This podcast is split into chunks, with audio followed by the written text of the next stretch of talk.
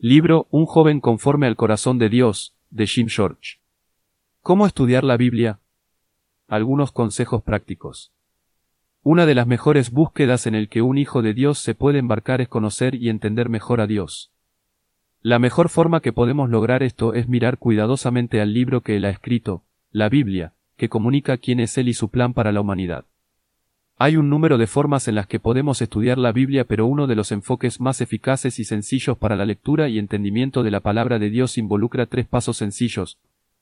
Paso 1. Observación. ¿Qué dice el pasaje? Paso 2. Interpretación. ¿Qué significa el pasaje? Paso 3. Aplicación. ¿Qué voy a hacer acerca de lo que el pasaje dice y significa? La observación es el primero y más importante paso en el proceso. Al leer el texto de la Biblia, necesitas observar cuidadosamente lo que se dice y cómo se dice. Busca términos, no palabras. Las palabras pueden tener muchos significados, pero los términos son palabras usadas de una forma específica en un contexto específico. Por ejemplo, la palabra tronco pudiera aplicarse a un árbol, a un automóvil y a una caja, sin embargo, cuando lees. Ese árbol tiene un tronco grande, sabes exactamente lo que la palabra significa, la que lo hace un término la estructura. Si observas tu Biblia, verás que el texto tiene unidades llamadas párrafos. Un párrafo es una unidad completa de pensamiento. Puedes descubrir el contenido del mensaje del autor anotando y entendiendo cada unidad del párrafo. Énfasis. La cantidad de espacio o de números de capítulos o versículos dedicados a un tema específico revelará la importancia de ese tema. Por ejemplo, nota el énfasis de Romanos 9 al 11 y del Salmo 119. Repetición. Esta es otra forma con la que un autor demuestra que algo es importante. Una lectura de 1 Corintios 13, donde el autor usa la palabra amor nueve veces nos comunica que el amor es el punto focal de estos trece versículos. Relaciones entre las ideas. Presta mucha atención, por ejemplo, a ciertas relaciones que aparecen en el texto, causa-efecto, bien, buen siervo y fiel, sobre poco has sido fiel, sobre mucho te pondré, Mateo 25, 21. Los, si los entonces, si se humillare mi pueblo, sobre el cual mi nombre es invocado, y oraren, y buscaren mi rostro, y se convirtieren de sus malos caminos, entonces yo iré desde los cielos, y perdonaré sus pecados, y sanaré su tierra. Segundo Crónica 7, 14. Preguntas y respuestas. ¿Quién es este Rey de Gloria? Jehová el fuerte y valiente, Jehová el poderoso en batalla. Salmo 24, 8. Comparaciones y contrastes. Por ejemplo, oísteis que fue dicho. Pero yo os digo. Mateo 5, 21 al 22. Forma literaria. La Biblia es literatura y las tres clases principales de literatura en la Biblia son discursos, las epístolas, prosa, historia del Antiguo Testamento, y poesía, los salmos. Considerar los tipos de literatura influye cuando lees e interpretas las escrituras. Atmósfera. El autor tuvo una razón particular o carga para escribir cada pasaje, capítulo y libro. Mantente seguro de que notas el modo o tono de urgencia del escrito. Después de considerar estas cosas, entonces estás listo para responder las preguntas de información. ¿Quién? ¿Quiénes son las personas del pasaje? ¿Qué está sucediendo en el pasaje? ¿Dónde? ¿Dónde está sucediendo la historia? ¿Cuándo? ¿Qué hora, día o año es?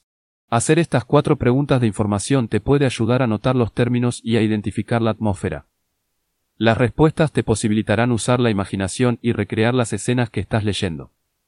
El responder las preguntas de información e imaginar los acontecimientos probablemente te ayudará a construir un puente entre la observación, el primer paso, y la interpretación, el segundo paso, del proceso del estudio de la Biblia.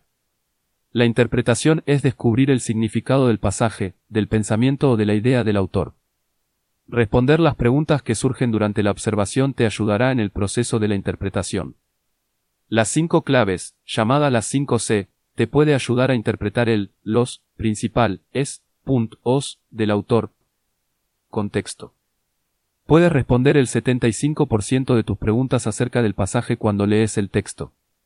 La lectura involucra observar el contexto cercano, el versículo inmediatamente antes o después, así como el contexto lejano, el párrafo o el capítulo que precede o el pasaje que estás estudiando. Referencias cruzadas. Deja que las escrituras interpreten las escrituras. O sea, que otros pasajes en la Biblia derramen luz en el pasaje que estás observando. Al mismo tiempo, ten cuidado de no asumir que la misma palabra o frase en dos pasajes diferentes significa lo mismo. Cultura. La Biblia se escribió hace mucho tiempo, así que cuando la interpretamos, necesitamos entenderla desde el contexto cultural del escritor. Conclusión. Habiendo respondido tus preguntas para la comprensión por medio del contexto, del contenido cruzado y de la cultura, puedes hacer una declaración preliminar del significado del pasaje. Recuerda que si tu pasaje consiste en más de un párrafo, el autor puede estar representando más de una idea o de un pensamiento. Consulta. Leer libros conocidos como comentarios, que se escriben por eruditos de la Biblia te puede ayudar a interpretar las escrituras. La aplicación es porque estudiamos la Biblia. Queremos que nuestras vidas cambien, queremos ser obedientes a Dios y crecer más como Jesucristo. Después que hemos observado un pasaje e interpretado o entendido con lo mejor de nuestras habilidades, entonces aplicamos su verdad a nuestra propia vida. Pudieras hacer las siguientes preguntas a todo pasaje de las escrituras que estudias. ¿Cómo afecta mi relación con Dios toda la verdad revelada aquí? ¿Cómo afecta esta verdad mi relación con otros? ¿Cómo me afecta esta verdad a mí? ¿Cómo esta verdad afecta mi respuesta al enemigo, Satanás? El paso de la aplicación no está completo simplemente al responder estas preguntas, la clave es poner en práctica lo que Dios te ha enseñado en tu estudio. Aunque en cualquier momento dado no puedas aplicar conscientemente todo lo que estás aprendiendo en el estudio de la Biblia, puedes aplicar algo conscientemente.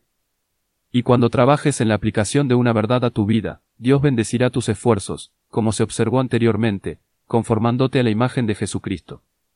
Recursos útiles para el estudio de la Biblia. Una buena concordancia exhaustiva de la Biblia. Un diccionario bíblico. Un manual de usos y costumbres de los tiempos de la Biblia. Fin del libro Un joven conforme al corazón de Dios, de Jim George.